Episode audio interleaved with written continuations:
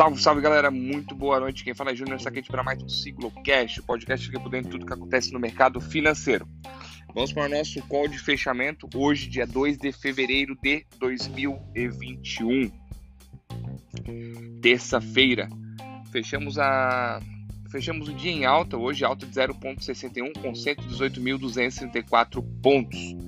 Hoje o que sinalizou essa alta, o nosso é, o nosso, nosso gatilho para alta hoje foi a eleição do Senado e da Câmara ontem. Como comentei no Morning Call, o presidente da, do Senado, Rodrigo Pacheco, e da, da Câmara, Arthur Lira, eram os candidatos preferidos do governo aí, que estavam em linha com, com a ideia de privatização, com a ideia de reforma. Então sinalizou aí um, um movimento de alta nos mercados. Foi arrefecido, chegamos a bater 119.800 pontos, se eu não me engano, durante o pregão no intraday Porém, é, resultados do banco Itaú fizeram com que a, caísse um pouco os lucros, da, os resultados da bolsa e, e terminasse com essa alta 0,61. Vale também caiu um pouco hoje, vale caiu cerca de 3%, puxou o índice para baixo também. Dólar fechou em queda de 1,74, cotado a R$ 5,35.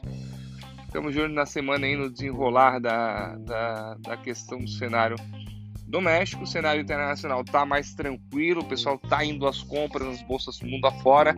Houve uma preocupação com a prata aí ontem, mas não, não sinalizou mais nada. Tomara que esses pequenos investidores que fizeram o movimento subir, inflar algum, algumas ações, tenham parado. Isso não é, isso não é saudável.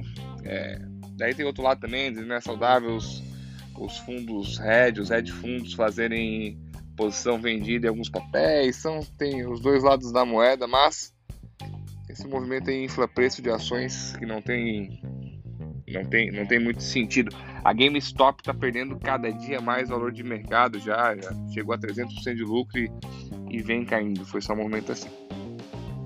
Pessoal, seguimos atento. Amanhã nosso Morning Call mesmo horário de sempre. E amanhã às seis e meia terá uma live. Amanhã, desculpa, amanhã é quarta, quinta-feira, dia 4. Teremos uma live com nossos clientes do escritório e quem quiser participar, já como comentei, foi no arroba Siglo Investimentos, lá pediu o convite, a gente já envia também, tem limite de vagas, então quem quiser participar, dá uma, dá uma chamada lá para não perder. Faremos uma live com o Lorenzo Frazon, mesmo do podcast que fizemos conosco, que, que está na, na nossa playlist do, do Siglocast. Porém, agora com as perguntas interativas de clientes, curiosos, tudo sobre criptomoeda e blockchain. Cara, o cara é um crânio, vale a pena parar para assistir, ouvir e tirar dúvida. Assim, ele vai fazer uma.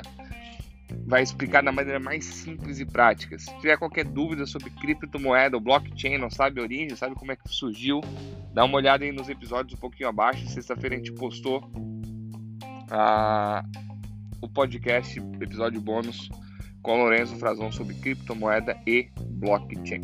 Forte abraço e até amanhã.